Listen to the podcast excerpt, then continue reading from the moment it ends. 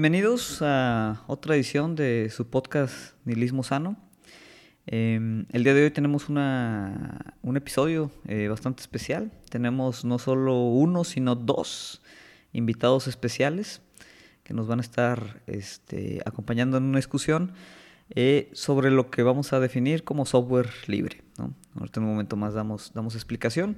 Entonces con nosotros nos acompaña, eh, por un lado, una ya personalidad de los, de los podcasts, el doctor Oyster, eh, el doctor Ostión, que hacía muy grandes rasgos, es un biofísico transformado ahora en científico de datos. ¿no? Este, es posiblemente la persona con un mayor nivel educativo en conjunto de todo este podcast.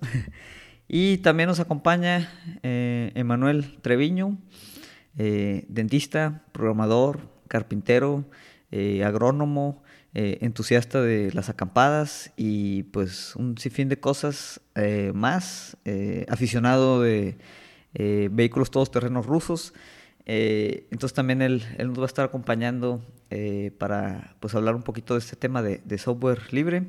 Bienvenidos, Ostión, bienvenidos, Emanuel. ¿Cómo les va? Muy bien, gracias por la invitación, Fede. Ya coincidimos en otros podcasts y, qué bueno que me invitaste al tuyo. Es correcto, esperemos, esperemos sea la primera de, muchas. Pues el tema de, del día de hoy, eh, básicamente, eh, pues es un tema que habíamos estado discutiendo eh, ya anteriormente este, yo con, el doctor Oyster, que es el tema del software libre. ¿no? He de aceptar que antes tal vez de, la discusión con él, aunque sí tenía nociones ¿no? de esta parte de software libre, muy relacionado obviamente con el tema ahí de, open source, pues realmente no, no había tenido yo la oportunidad de meterme a profundidad sobre, sobre el tema. Y bueno, ahora a raíz de esta discusión que me parece importante y relevante, no solo desde el punto de vista tal vez de software, sino desde el punto de vista tal vez también este, pues, político e incluso filosófico.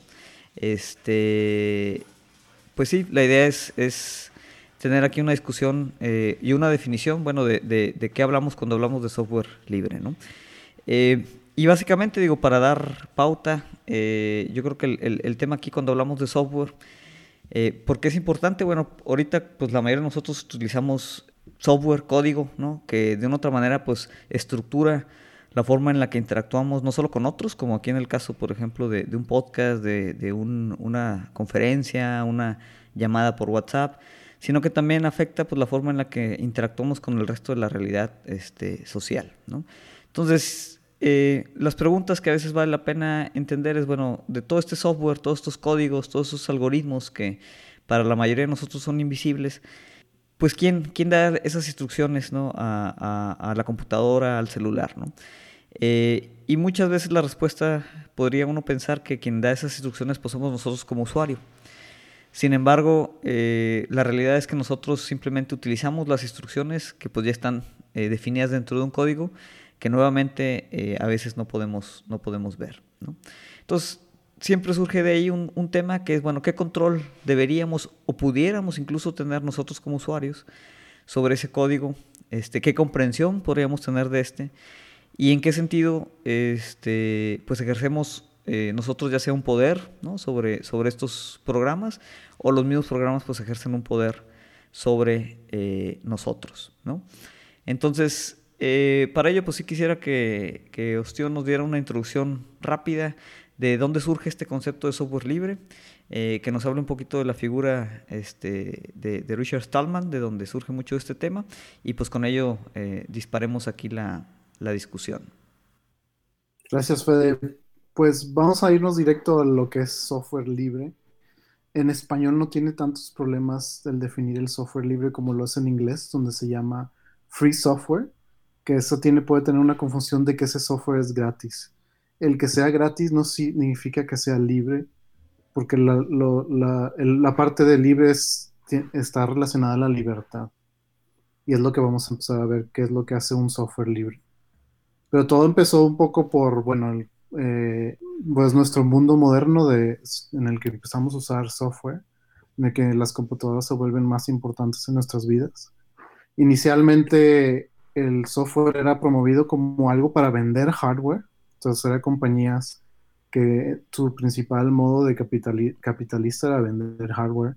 Entonces el software, desde ese entonces, ellos lo que querían hacer es, y en este caso era IBM, era dar prácticamente su software gratis y, dejarlo gratis, en este caso sin costos. Ellos les pertenecía los derechos del software y, permitían que las personas modificaran ese software, hicieran muchas de las cosas que vamos a ver en el futuro, en un, en un poco más, eh, que es lo que lo hace un software libre.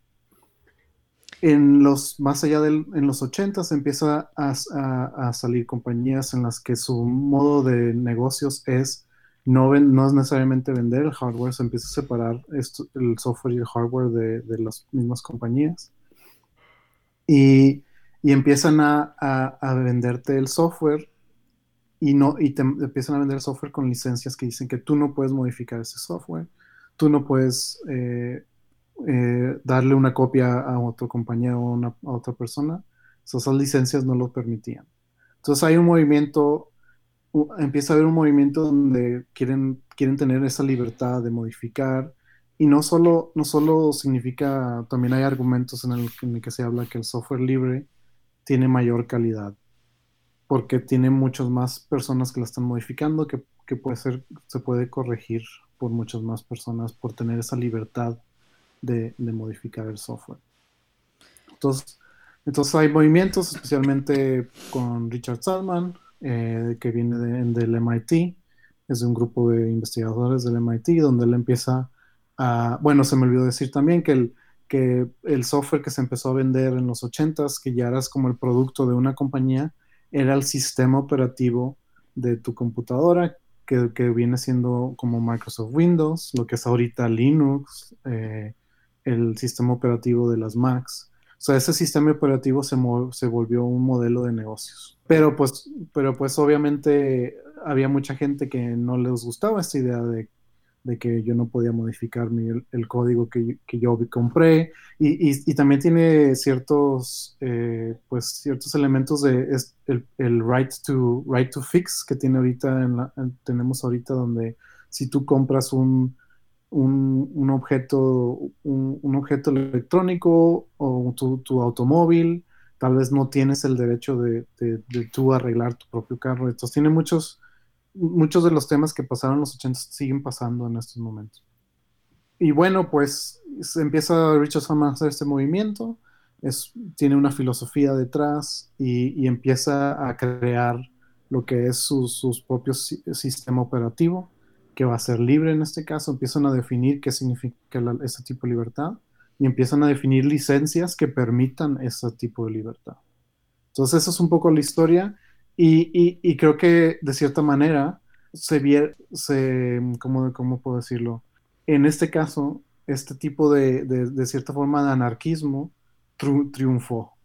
ahora el, software libre lo tenemos todos en nuestros celulares. No, no, no todo en nuestros celulares es libre, pero mucho de eso viene de, de, distribuciones de Linux, que es un software libre y de otros tipos de, programas de software libre. Muchas de las cosas en las que, en las que eh, dependemos en el Internet, de la interacción, son, todos son provenientes del software libre y de gente que trabajó en, estos, en este código. Entonces es, algo muy importante en nuestro mundo moderno, pero aún así, en nuestro mundo, aunque, aunque triunfó de cierta forma, todavía existe un, como un ataque a la libertad dentro del mundo digital. Entonces es un tema que, sigue, sigue muy, ah, eh, sigue siendo muy importante. Igual, digo, hoy obviamente hay, varios puntos muy interesantes. Este, el, primero que, me gustaría tocar es esa como diferencia, ¿no?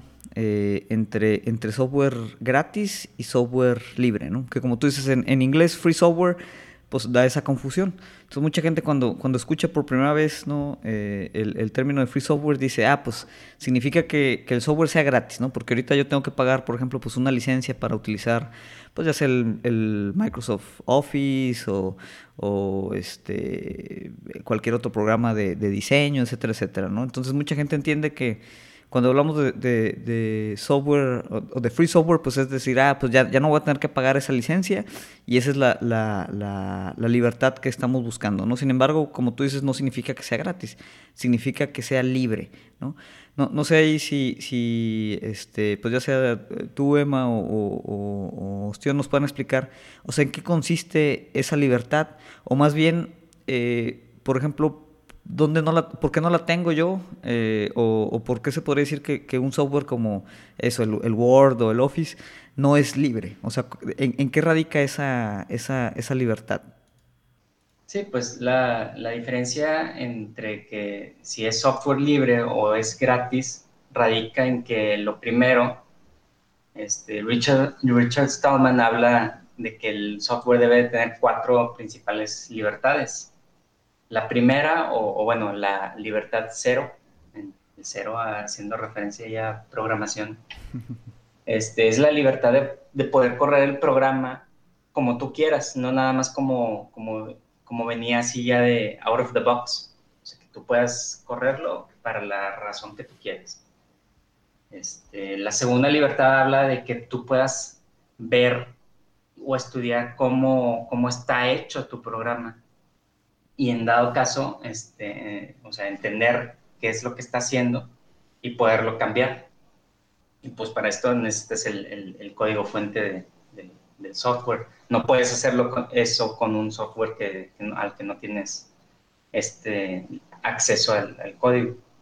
La segunda, digo, la tercera libertad sería que tú puedas este, poder redistribuir este, este software a, otras personas libremente, o sea, sin, sin, que tengas que dar ningún pago de licencia ni nada, o sea, que sea completamente redistribuible. Y la última libertad habla de que tú puedas hacer una modificación a, esa, a, esa, ese programa, a ese código original, hacerla como tu propia versión y al mismo tiempo poderla distribuir este, libremente. Este, así puedes beneficiar al, a, a los demás a poder usar algo que a ti te funcionó. Correcto. O sea, básicamente la, la definición de lo que podríamos llamar eh, software libre es, la habilidad de ver ¿no? dentro de ese software ¿no? y, en dado caso también incluso modificarlo y, distribuirlo ¿no? con, esas, esas modificaciones. ¿no?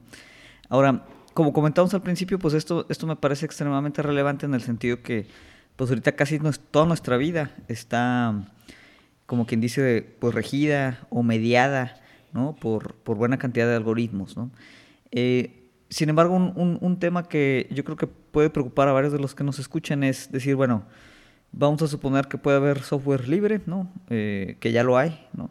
Pero, por ejemplo, en caso de que yo no sea programador O, no tenga conocimiento técnico, eh, ¿qué tanto yo podría aprovechar esa libertad, ¿no?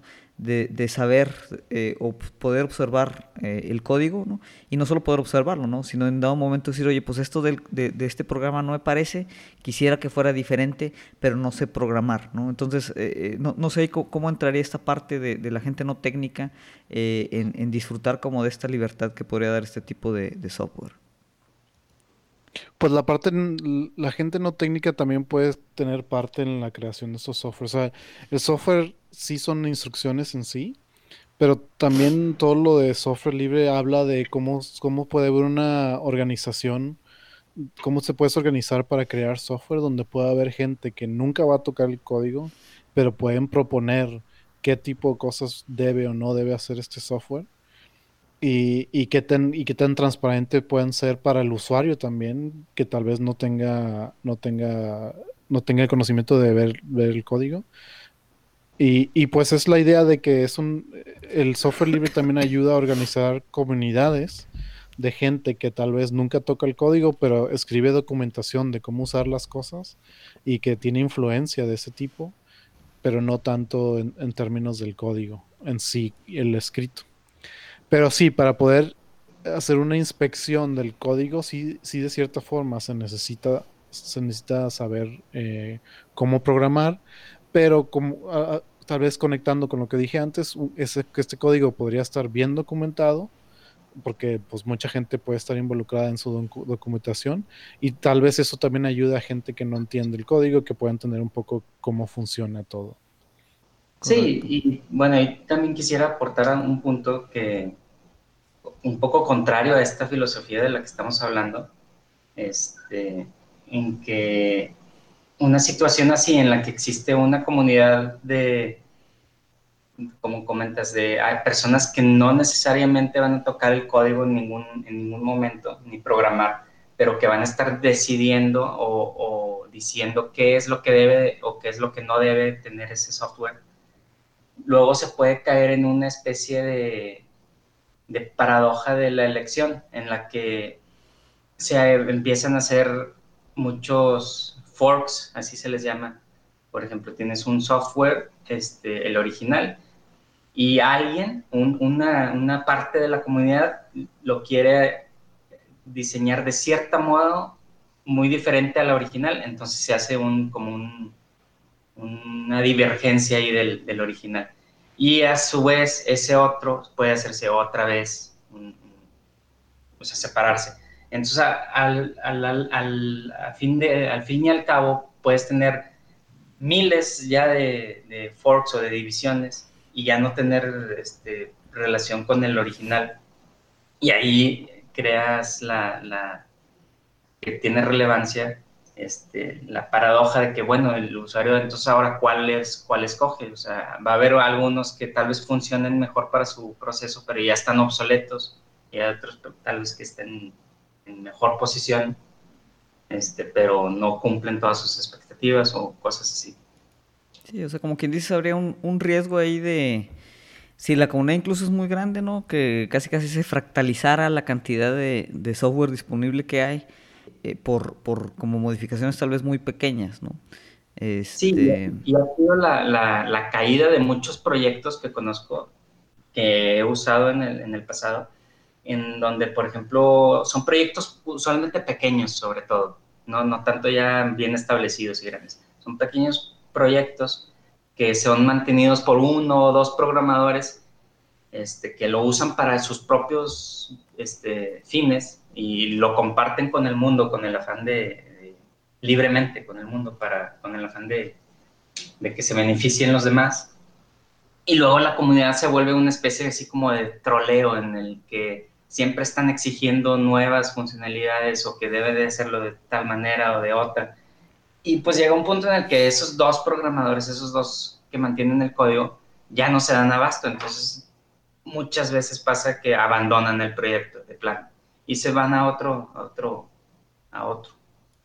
Y, y ese proyecto ya se, pues básicamente se muere porque la comunidad que la estaba como retroalimentando para pedir funcionalidades, pues no son programadores tan activamente desarrollando, que no, no, no se van a hacer cargo de ese proyecto. Entonces, pues muchos proyectos pequeños eh, sí mueren. Yo quería decir también dos cosas de que el mundo de software abierto, más que no, no, no tanto diciendo más que nada el, software libre, el software abierto, que vamos a hablar cómo tiene una diferencia, pero software abierto es un mundo donde tú puedes contribuir. La verdad, tiene muchos problemas de inclusividad. O sea, el tipo de persona al que, al que contribuye, pues tiene de cierta forma un estereotipo de, de cierta forma de ser. Y que eso, de cierta lo que estoy diciendo es que los ideales tal vez no se, no se dan en la realidad exactamente como son. Y el problema de que alguien que no sea un experto en código, tal vez no va a tener la autoridad para sugerir ciertas cosas de, ese tipo. Pero también quería de decir algo de lo que dijo Emanuel, especialmente sobre el forking o cómo te separas de, de la línea principal del código y, y, empiezas a hacer tus propios. Eh, ahí hay algo que está solucionado con lo que se llama el General Public License, eh, que tal vez vamos a hablar de ello más tarde. Eh, y lo soluciona de la manera eh, en que, en que se, le, lo he escuchado oír, que es como una licencia viral. Porque si tú agarras el código y lo modificas, tal vez tú sientes que este código es tuyo y tú tendrías el derecho de venderlo o decidir lo que tú quieras con ese código. Pero la licencia lo que tiene es que todas esas modificaciones que lo hagan o si tú construyes algo sobre eso, en teoría la licencia lo que está haciendo está diciendo que la misma licencia que se le aplicó al código que tú utilizaste se le aplica al que has creado. Entonces lo que, lo que tiene como argumento de, en contra de los forking es que si todos empezamos a contribuir al mismo, todos vamos a saber que ese código va a ser libre y siempre va a ser libre. O sea, no tengo que hacer yo un fork para hacer algo mío libre. Porque, es, porque a lo mejor una compañía hace otro fork y esa la empieza a vender y entonces es software cerrado. Entonces tiene como un elemento donde sí, sí, sí sabemos, o sea, sí tiene muchos los problemas que dijiste, Manuel, pero en teoría sí, eh, sí tiene como que unas soluciones en términos de que si estamos contribuyendo es porque esto va, va a mantenerse como algo libre para siempre. Y, y, y sí he escuchado decir que este tipo de licencia es como algo viral, donde, donde se transmite, por más que lo cambies, e, es, esa licencia se transmite a, a, esos, esos códigos. Correcto. Sí, digo, me recuerda mucho, o yo creo que tiene mucho que ver en la parte tal vez como artística con, con estas licencias de, de, los Creative Commons, ¿no? O sea, en donde también tú, si, si le pones como tu trabajo ese tipo de licencia, bueno, hay ciertas este, modalidades, pero básicamente permites algunas, eh, o sea, que se divulgue o algunos derivativos ¿no? de, de, tu, de tu trabajo. Eh, sin embargo, como tú dices, o sea, el, el, el, tema o el chiste es que ese trabajo derivado de, del tuyo, pues tenga la misma opción ¿no? eh, o la misma este, licencia y en ese sentido pues pueda seguir siendo utilizada este, de, forma, de forma libre, ¿no? sé que no se trabaje tal vez un proyecto de software libre durante mucho tiempo y como tú dices, después alguien pueda venir, tomar ese trabajo y hacerlo un software cerrado, ¿no? Eh, y en ese sentido yo creo tal vez también para, para aclarar, este, aquí se tocaron dos puntos importantes. Eh, uno, bueno, ya lo hablábamos de qué posibilidades o, imposibilidades hay, ¿no? de, de, que alguien sin, sin este background como que técnico participe en esos proyectos. Pero lo otro que igual me gustaría que eh, ahondaran y, tal vez podríamos tocar en algunos ejemplos, ¿no? Para que la, gente que no está tan familiarizada con software libre entienda qué proyectos grandes, por ejemplo, este, ha habido software libre, ¿no? Y decir, bueno, algunos de estos ejemplos de, de proyectos grandes de software libre, ¿cuál ha sido la dinámica? O sea, ¿cómo se mantiene, no? Porque, por ejemplo, para mí es muy fácil entender que una supercorporación, ¿no? Tenga eh, miles de programadores, ¿no? Se les pague a los programadores un sueldo, los programadores desarrollen millones de líneas de código, te lo empaqueten en un programa y te lo venden, ¿no? Y, y, entiendo que como ellos te están vendiendo ese, vamos a llamarle propiedad intelectual, ¿no? Eh, pues que tú nada más obtienes ese programa y lo utilizas, ¿no? Y ya está ahí, que ese pues es, es la definición de un software cerrado. Sin embargo, yo sí quisiera entender o, que nos explicaran, bueno, en el caso del software libre, cómo se llevan a cabo estos proyectos, ¿no? O sea, cómo, se, cómo se fondean, quién los, quién los dirige, o sea, cómo, eh, y, qué ejemplos hay, tal vez de casos de éxito en lo que digas, oye, pues sí se puede, eh, y no es simplemente pues ahí un, un, tema medio espontáneo, este, que pocas veces se da, ¿no? El más grande y el más conocido por su impacto mundial pues debe ser lo que es eh, GNU Linux. O sea, los paquetes de, software libres de, GNU. Necesito recordar un poco lo que, lo que significaba GNU, porque eh, está muy curioso. Creo que algo así como no es Unix, ¿no? Sí, GNU es GNU is not Unix, que es como recursivo, que es un chiste, chiste local. De programador. GNU is not Unix. Unix fue uno de los sistemas operativos eh, más antiguos que se empezaron a distribuir en, muchos, en muchas computadoras.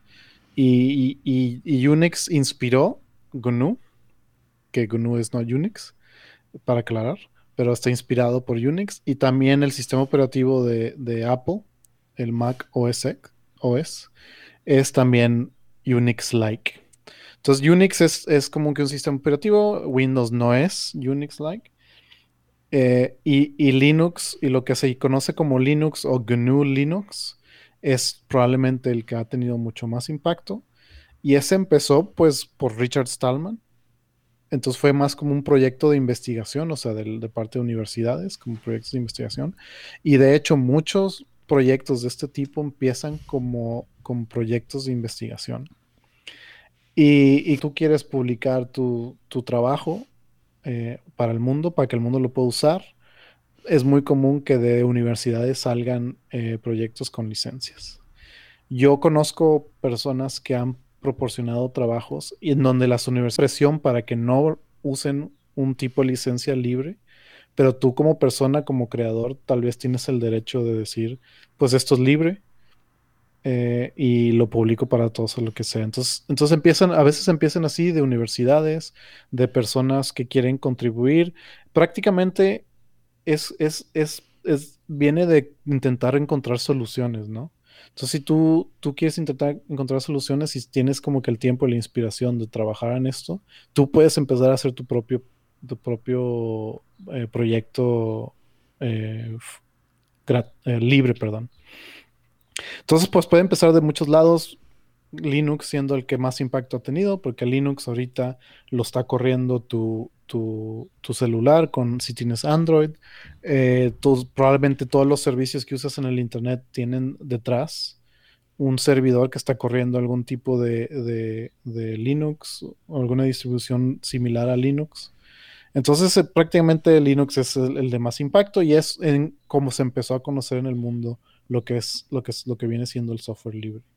Pero de, ahí en más hay muchos más proyectos y, y, los que yo conozco de, proyectos de, de, para científicos de datos o de, o de ciencias, ahorita tienen un modelo, por ejemplo, eh, es, es un, un, lugar non-profit que se llama NumFocus, que es, es, se llama a non-profit supporting open code for better science.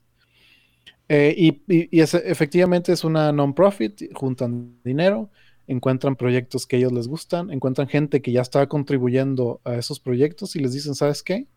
Te vamos a empezar a pagar un salario si sigues contribuyendo y, trabajas en estos paquetes. Entonces, hay muchos modelos de, cómo se puede contribuir a estos. Hay compañías que contribuyen a los, al software libre porque ellos probablemente venden un producto que está conectado a ese software libre y pues quieren que ese software libre tenga la más alta calidad y que todos se beneficien de esa más más alta cantidad.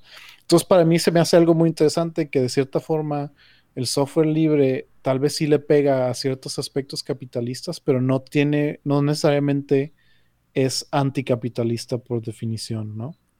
Sí, ahí, de hecho, puede considerarse que el software libre es como la amalgamación del capitalismo, el socialismo y el anarquismo, todo en uno, porque hace uso de las tres, o tiene tiene como base de las tres funcionando al mismo tiempo. Y bueno, ahí creo que es interesante saber entonces para quién es diseñado el software que, que se hace libre. Porque, por ejemplo, las, las que mencionas de, de grandes corporaciones o, o, de universidades, usualmente son para, para mí, o sea, son softwares que desarrollan para otros desarrolladores o para ellos mismos solucionar un problema que tienen como desarrollador. Entonces hacen, por ejemplo, un sistema operativo específicamente para solucionar su problema. Este, y pues ahí el beneficio de ser software libre es mucho mayor porque ellos mismos pueden mejorar el, software que a su vez necesitan para generar el, valor que están, están haciendo. Mientras siguen desarrollándolo y, y esperan que, por ejemplo, otros colaboradores den sus aportaciones, este, pues yo puedo seguir usándolo en la medida que voy creciendo ese proyecto. Pero, por ejemplo, si es un software que va dirigido a, personas no programadoras, y aquí voy al, tema que tocamos hace ratito, pues el beneficio quizás es mucho menor. O sea, por ejemplo, si yo quiero consumir un juego o una plataforma o el software que sea y no sé programar, este, a mí me conviene que el desarrollo de ese, de ese software sea rápido para poder acelerar este, pues lo que quiero hacer, mis, ya sea mis, mis flujos de trabajo o jugar o lo que sea.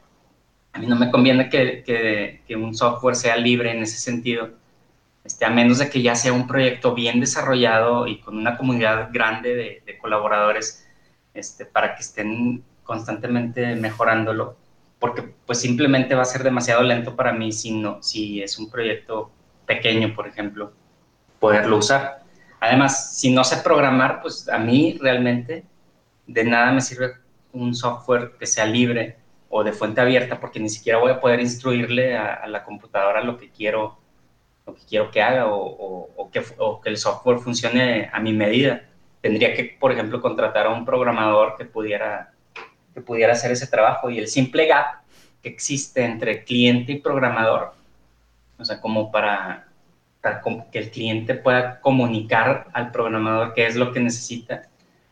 Y ese, pues muchos programadores me, entenderán, pues ya derrota el propósito de que este sea libre, o sea, no, no que lo derrote, sino ya no tiene sentido, o sea, da igual si es libre o no. Sí, en, ese sentido, y, qué bueno que tocas ese tema, Emanuel, eh, para regresar un poquito a esa parte.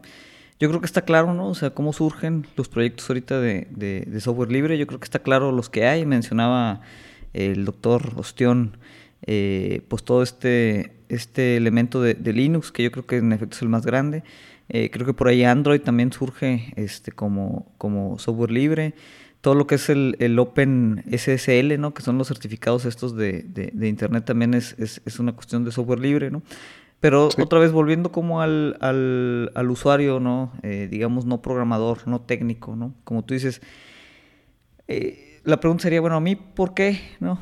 Este, digo, yo programo a nivel muy, muy básico, ¿no? Pero, pero yo podría decir, bueno, ¿y a mí por qué me interesaría? ¿No? Eh, o por qué tendría que enterarme, o por qué sería importante, ¿no? Para mí eh, pues todo este, este movimiento de, del software libre, ¿no? Y, quisiera retomar ahí algo que, comentaba Stallman, ¿no? Para ver si lo pudieran explicar mejor, donde Stallman dice, oye, pues es que hay de dos, ¿no? O tú controlas el software o el software te controla a ti, ¿no? Entonces, en ese sentido, yo como no programador, o sea, ¿cuáles son los riesgos o cuáles son las desventajas ahorita, ¿no? Porque ya hablamos un poquito de las ventajas del, software libre, pero ¿cuáles son las desventajas del software que no es libre, ¿no? O sea, eh, ¿cómo me, afectaría yo como usuario? Eh, o, qué me está afectando ahorita como usuario cuando hablamos del software que pues no es, no es libre, ¿no? Bueno, lo que yo quería decir eh, que empezó esta propuesta de, este podcast fue en una de las sesiones con ahí, con ahí el Fede, nuestro residente experto en filosofía, donde compartió un clip en YouTube eh, de Slavoj Zizek sobre la película Sobreviven en, en, en español o They Live y en esa película estaba una persona que se, que se ponía unos, unos lentes, eh, unos, eh, ¿cómo se llama? Unos lentes que, que, lo ayudaban a ver la verdad de su situación, ¿no? De que, de que su, su vida estaba controlada, de que la sociedad estaba controlada, en este caso, por extraterrestres pues prácticamente lo que Richard Stallman nos está pidiendo es lo mismo, ¿no? Ponernos unos lentes para ver que estamos siendo controlados de mucha forma en nuestra vida digital. Y ese control se está volviendo, tenemos muchos, muchas fuentes que hablan de todo esto desde los 90s, 80s, y ahorita se está volviendo mucho más fuerte en términos de datos. O sea, ya, ya hay muchos servicios gratis que te los dan gratis, eh, simplemente porque ellos pueden tú puedes generarles muchos datos que ellos pueden usar para vender, eh, para venderle a compañías para que te, vendan cosas en eh, promociones en el internet o ads y de este tipo. Entonces se está volviendo mucho más importante este tipo de libertad. Hay muchos movimientos para controlar el internet que se están viendo ahorita y, y cada año hay algo en, en, por ejemplo, en Estados Unidos, donde hay un movimiento en todo esto. Entonces, de cierta forma, yo pienso que tenemos que abrir los ojos y entender que sí estamos controlados bastante fuerte en estos momentos. Pero el problema es que mucho de este software que utilizamos es muy valioso y, nos ayuda mucho. Entonces, lo que está proponiendo de cierta manera el software libre es que tú tengas una inconveniencia para, tener tu propia libertad digital.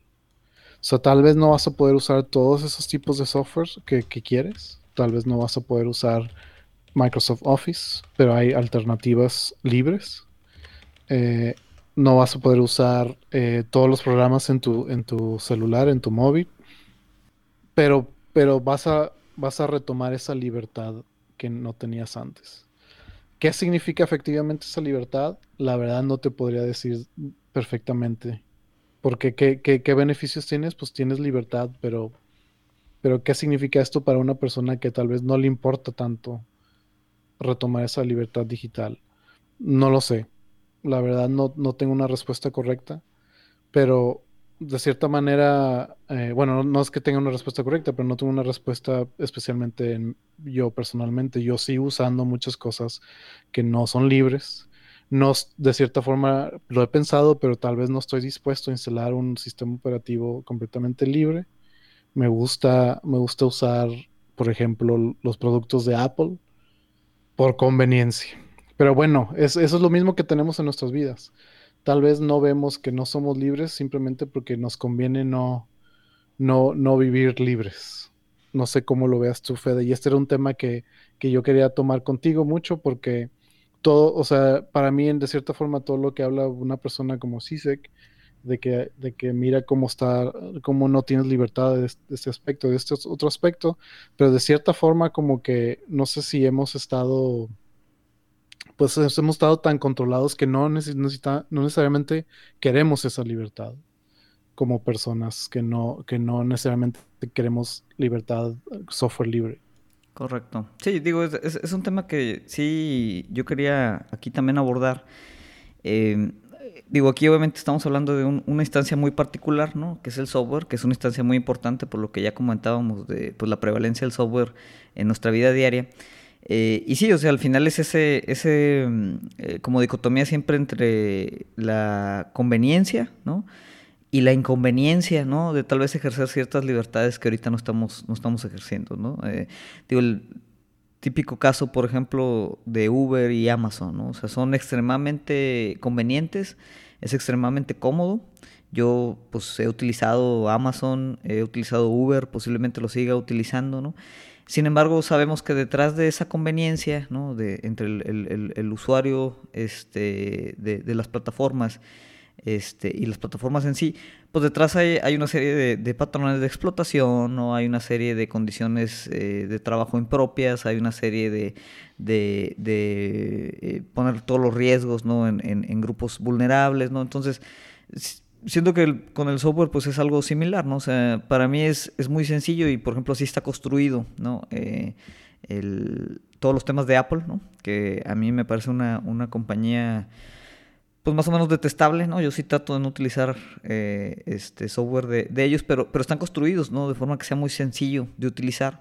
Pero Apple es como quien dice la definición tal vez de, una empresa de... O sea, es el, extremo, ¿no? De lo que no es libre, ¿no? O sea, en algún momento creo que ahorita ya va cambiando un poquito, pero creo que en Apple incluso, pues tú no podías ejecutar nada, ¿no? En un equipo de Apple, en una tablet de Apple, en una computadora de Apple eh, que no estuviera como quien dice autorizado por Apple mismo, ¿no? Para correr en, en, ese, en ese equipo, ¿no? Eh, y como tú dices, o sea, es, es, muy conveniente, Facebook es muy conveniente, WhatsApp es muy conveniente, Twitter es muy conveniente, todos estos seres software que usamos es muy conveniente. Y muchas veces por eso preferimos no saber pues si todos estos software pues están eh, siendo utilizados por vigilancia tanto corporativa como estatal, si están eh, básicamente eh, articulando bases de datos con toda nuestra información personal, si esas bases de datos, aunque tal vez nadie físicamente las esté viendo, los mismos programas las están interactuando con ellas, ¿no? Y de repente pues llega este momento en el que pues por ejemplo, nuestro usuario de Google, ¿no? que básicamente está conectado con todas las partes de nuestra vida, tanto de entretenimiento como laboral, pues puede tener un conocimiento incluso mayor ¿no? de, de lo que hacemos nosotros con nuestras propias vidas. O sea, tú puedes ver eh, tu historial de Google Maps eh, y prácticamente te dice dónde has estado todos los días, ¿no? Si, si tú pues, le permites consciente o inconscientemente que, que pues, el mapa de Google esté activado en tu teléfono. ¿no? Entonces traemos, como quien dice ahí en nuestro celular, un elemento de, vigilancia masiva eh, que pues tal vez hace 50 años solo se hubiera pues, podido conceptualizar como en, un futuro de ciencia ficción así medio distópico y sin embargo ahorita a pesar de que sabemos que, que nuestro teléfono escucha nuestras conversaciones, nuestra televisión también, eh, que las cámaras de nuestros, nuestras computadoras puede que se activen solas, ¿no? De todas formas, pues seguimos utilizando todo eso, ¿no? O sea, conscientes incluso de, esos peligros, ¿no? Que como tú dices, tal vez una forma de, de, aminorarlos, ¿no? De, ser el software libre, pero como dices, oye, pues tal vez pues no me interesa programar, no me interesa entender la programación, eh, incluso si sé programar, pues no me interesa formar parte de estas comunidades, ¿no? Que, que hacen este, este software. Y si formo parte de esas comunidades, incluso pues no, no me interesa tal vez apoyarlas, ¿no? Eh, entonces es, complicado. Eh, obviamente esto digo, si nos vamos a la parte filosófica, pues tendríamos que empezar a explorar ahí fuertemente el concepto de, ideología, que lo podríamos explorar tal vez en otro podcast. Pero pues yo creo que eso nos llevaría a las preguntas aquí y otra vez volviendo a la parte de software. Eh, ¿Cuáles son, eh, además de, este eh, como renuencia ¿no? de la gente a, sacrificar conveniencia por libertad, qué grandes obstáculos habría ¿no? con los proyectos de software libre que, que aunque existen, ¿no? Eh, y, tal vez no están en directa competencia a veces con, el software cerrado, ¿no? Pero, pero ¿cuáles serían ahorita, digamos, las, las, cuestiones tanto pues, ideológicas o mentales como técnicas también que tendríamos que superar para que esto pudiera ser mucho más este, eh, prevaleciente? Eh, pues tengo yo algunos que se me vienen a la mente. Por ejemplo, si tú compras una computadora, eh, va a venir instalada con Windows o con el software de, que no sea que no sea Apple primero sería el primer tip. Sí que no sea Apple porque Apple obviamente te lo va a vender todo con todo el paquete completo para tu conveniencia. Eh, pero sí las computadoras que no son Apple te vienen con Windows algunas ya ya te, lo ven, te lo pueden preinstalar con algún tipo de Linux por ejemplo Ubuntu y ese es un paso, eso es una cosa importante, que, que, las computadoras ya vengan preinstaladas con un software libre. O sea, simplemente eh, una persona que no es un experto en esto no tiene que instalar su propio sistema operativo. Otro que estaba pensando es que, ok, si yo empiezo a usar mi sistema operativo y tú, Fede, me mandas una presentación en PowerPoint, pues esa, esa es una presión que existe indirecta para yo usar software no libre, lo cual me empieza a hacer a mí no libre porque ya no podemos compartir este tipo de, cosas. Entonces es, como, es como que tener eh, eh, tipos de, de, files abiertos que, que, puedan ser leídos por cualquier persona, tipo los, las imágenes, ¿no? Las imágenes creo que tienen sus propios sistemas de reducción de, de información para que no estén tan grandes. Y estos sistemas probablemente son, son eh, abiertos. Y digo probablemente porque no sé que, que sí sean, pero probablemente lo son. Entonces, cuando tú haces un JPG, estás usando un tipo de software que es público y es gratis y es, es libre para hacer ese tipo de cosas. Entonces, es, ese tipo de, de, presión que existe para que para yo usar tu, lo que tú también estás usando, que tal vez no sea libre. Eh, otras que se me ocurran, eh, no se me ocurre alguna en específico. Ya no sé si tú, Manuel, tengas algo también que hayas pensado. Pues un poco tomando de lo que dices de, las imágenes, este, sí, o sea, muchos proyectos empiezan así como para solucionar un, un problema que tengan personal, que quieran este, solucionar. Y una vez que ya lo tienen resuelto, si son de la filosofía de software libre, pues hacen ese código abierto. Por ejemplo, el, algoritmo para comprimir imágenes, este, si en efecto es libre, usual, lo más probable es que alguien lo desarrolló para, para, para que le funcione a él y pues ahora le funciona a todo el mundo y es, y es completamente gratis. Este, pero bueno, vuelvo a lo mismo, o sea, cómo, cómo funciona eso de software libre dependiendo de quién eres.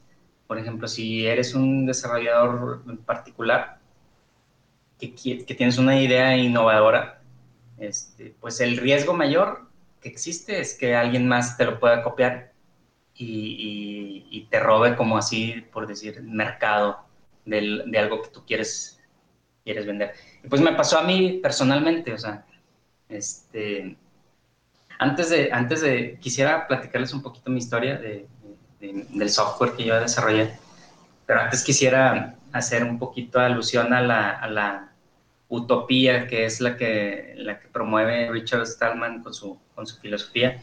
Pues obviamente es algo a lo que quisiéramos llegar.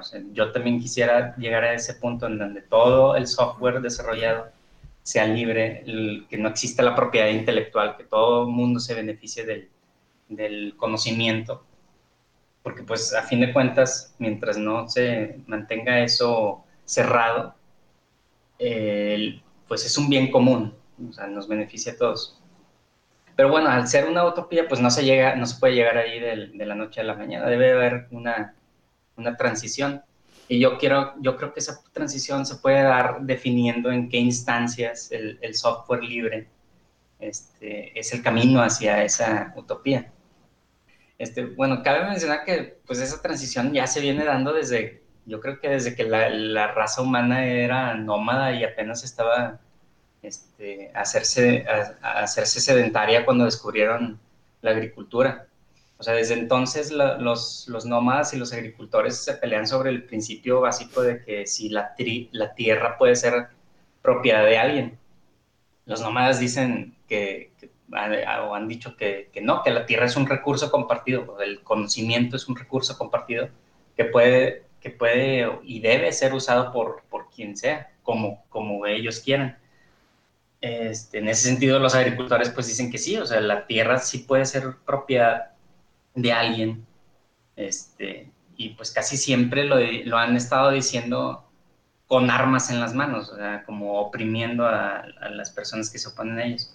Dicen que ellos pues invirtieron en la tierra en, en, en, en la que están para mejorarla y que por lo tanto deben tener alguna serie de, de derechos sobre esa tierra por ejemplo, en, el caso del software, pues sería derecho sobre, sobre controlar cómo funciona el, programa. Y pues bueno, este, este, ha sido, este debate ha sido tema de discusión desde literalmente la prehistoria. Y pues casi siempre los agricultores ganan, como es el, caso hoy en día. Pero bueno, los que defienden a capa y espada el concepto de software libre, como Richard Stallman, dicen que en el mundo digital los nómadas tienen una ventaja sobre los agricultores. Y esto es que el software y, por ende toda propiedad intelectual no es como que algo que cause rivalidad realmente como, como un pedazo de tierra. Así que los argumentos económicos en ese sentido este, pues no aplican de la misma manera. Este, digamos que yo, no, yo no estaría 100% eh, de acuerdo, porque si hay literalmente en GNU fue para hacerle competencia a Unix.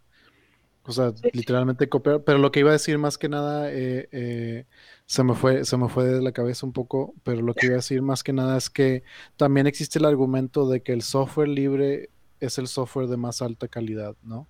Porque tiene, viene la, y, y de cierta forma es como Linux empezó a agarrar más territorio porque Linux podía correr por mucho más tiempo que un, que un servidor de Windows, por ejemplo. Como un ejemplo específico. Cuando ya el proyecto está bien desarrollado, o sea, Linux tomó años en ser un... Ah, claro, si tiene ese problema de, como tú dices, si, si eres, si tú estás solo, el que estás produciendo software libre, si tiene un problema de que necesita construir una comunidad. Exacto. Sí, o sea, necesita correr un buen de tiempo para que el, el, software que estás haciendo libre este, agarre como esa atracción. Bueno, ya este, lo que estaba comentando era, pues ahorita las leyes están diseñadas precisamente este, con la idea de que, de que existe y que se debe de preservar la, la propiedad de las cosas, sean tangibles o intangibles. Y pues esto se vuelve como una forma de, de opresión o sea, casi siempre para un desarrollador que va iniciando un proyecto innovador, este, y por ejemplo, en, como en, mi caso, este, el cual está, o sea, le apuestas todo para realizarlo, por ejemplo, dejas tu trabajo de tiempo completo para dedicarse, para dedicarte al proyecto, pues estás tomando un riesgo demasiado grande y que podría simplemente ser catastrófico para tu vida profesional, o sea, recuperarte de, de que, por ejemplo, que alguien más clone tu, tu proyecto y, y, se pueda aprovechar de que tenga principalmente los recursos, no tanto económicos como una grande, grande empresa, sino los recursos para distribuir ese software que tal vez tú no tengas. Te doy un ejemplo. Yo cuando empecé Atlas PX, que es mi, el software, estaba entre comillas asociado con, con otra persona. Yo era, el, yo era el programador y él era el dueño de una empresa que utilizaba el software que estaba, que estaba haciendo. Y pues lo usaba así en su empresa y pues tenía algo de prestigio ahí en el gremio y por lo tanto podía distribuirlo fácil y, rápido. E, esa fue la, la, idea de hacer esa mancuerna, o sea, podernos como este, apalancar uno del otro.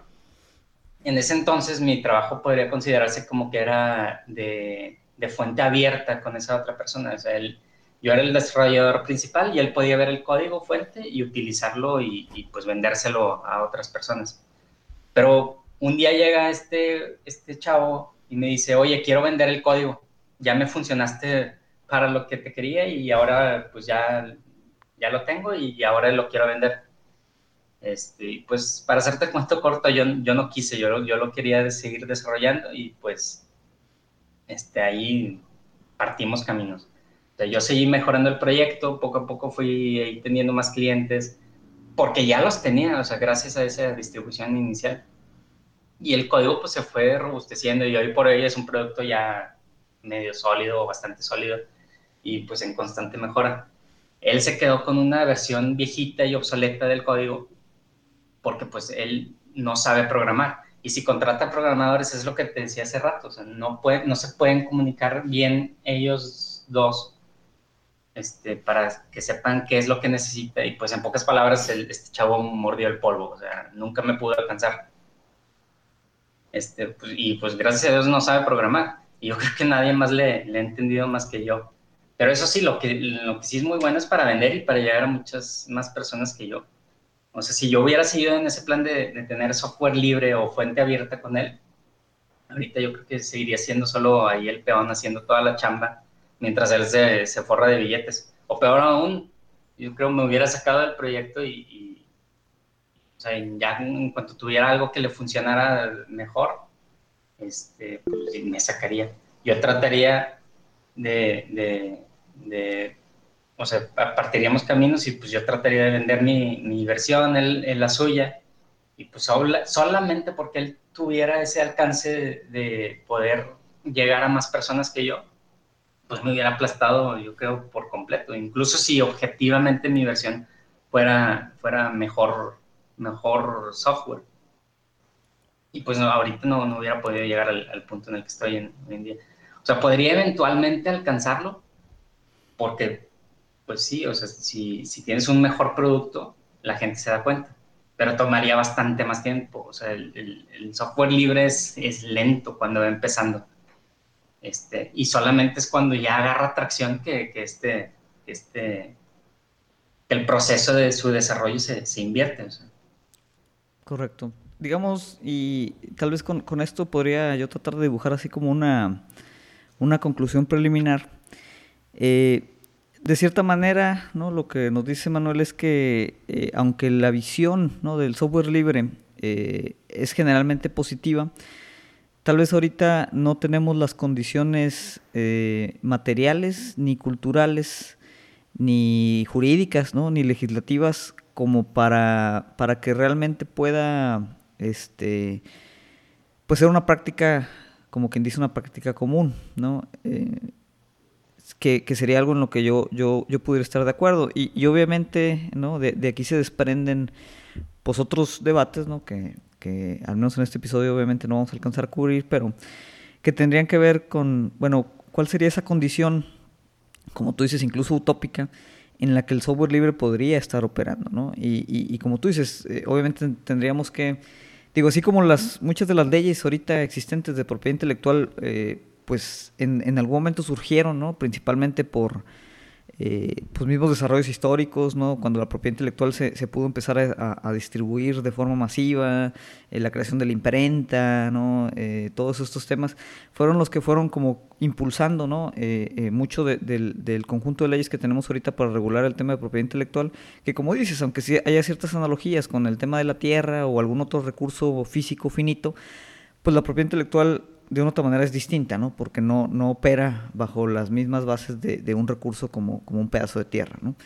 Eh, en ese sentido, lo que tendríamos que hacer aquí, y, yo creo que Stallman también así lo, lo, expresaba en algunas de sus entrevistas, es observar que el software libre pues es una parte, ¿no? Eh, en donde hay obviamente una dicotomía, otra vez como decía Ostión, entre conveniencia y libertad, pero que habría que trabajar, ¿no? Sobre, sobre bueno, qué elementos fuera del software tal vez tendrían que cambiar, ¿no? ¿Qué, leyes tendrían que, que, modificarse? ¿Qué cuestiones culturales o ideológicas incluso tendríamos que empezar a cambiar para que eh, hubiera una posibilidad real material de, que estas comunidades creen software totalmente libres, ¿no? Y, un ejemplo que se me ocurre eh, sería, eh, por ejemplo, el debate del, ingreso básico universal, ¿no? O sea, si existiera un ingreso básico universal, pues de una otra manera tal vez daría oportunidad a muchos desarrolladores, ¿no? Este, a, poder dedicar un poquito más de tiempo a, proyectos como estos eh, de, forma, de forma comunitaria, ¿no? Y, por otro lado, obviamente, pues toda la serie de cosas que tendrían que suceder para que la gente que no es programadora, pues también tuviera de una otra manera eh, esa capacidad que, como tú dices, tal vez eh, el, saber programar, pues se va a transformar en, un en una especie de, habilidad básica como lo es ahora leer y escribir, ¿no? Este, pero tal vez ahorita no estamos en ese, en ese, en ese momento, ¿no? Entonces, pues sí, eh, con esto pues sí me gustaría igual eh, que cada uno de ustedes diera tal vez algunos comentarios así de cierre, ¿no? Em, y, principalmente eh, nos, dieran tal vez algunas de, las recomendaciones de ustedes eh, que tendrían con respecto tal vez a este tipo de, software o en general, ¿no? O sea, ¿qué podríamos hacer ahorita nosotros, ¿no? Tanto programadores como no programadores, para mejorar la condición eh, que, nos permita pues, ir eventualmente transicionando a este tipo de, arreglos de software totalmente libre.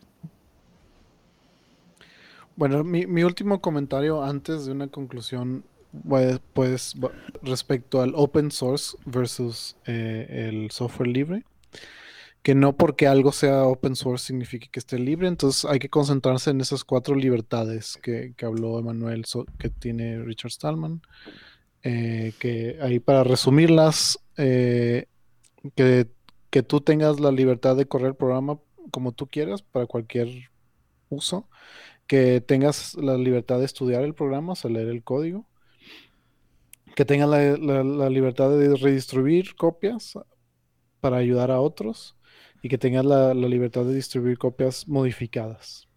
Eh, y, de cierta forma que el open source no necesariamente es, o sea, tú, tú puedes tener, leer el código, pero tal vez tiene una licencia que no te permite redistribuir, que no te permite eh, redistribuir el código con ese cambio que hiciste o esos tipos de cosas.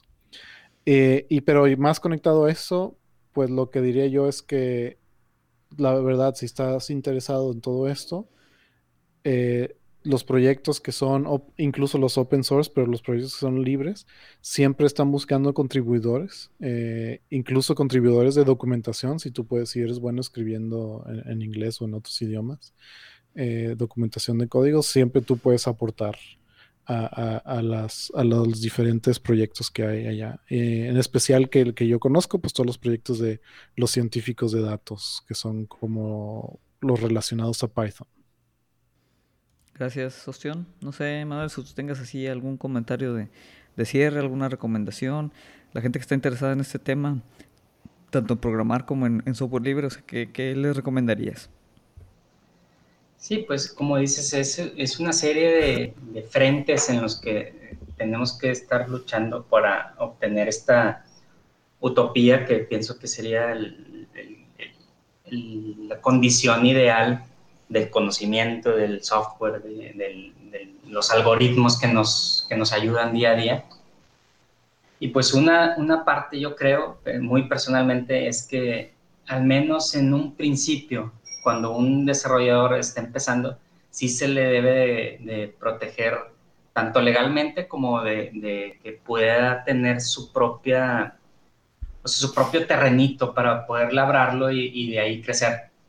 Este, porque, por ejemplo, en mi caso, este, pues de buena suerte, y, tocando el tema del, del, ingreso, ingreso básico universal, de buena suerte yo en ese entonces tenía no tenía un ingreso básico universal como tal, obviamente, pero tenía un, guardadito ahí ahorrado que me permitió poder yo dejar mi, trabajo de, tiempo completo para poder seguir este, eh, este otro proyecto, mientras lo vendía y podía generar este, un ingreso para subsistir, de, ese, mismo.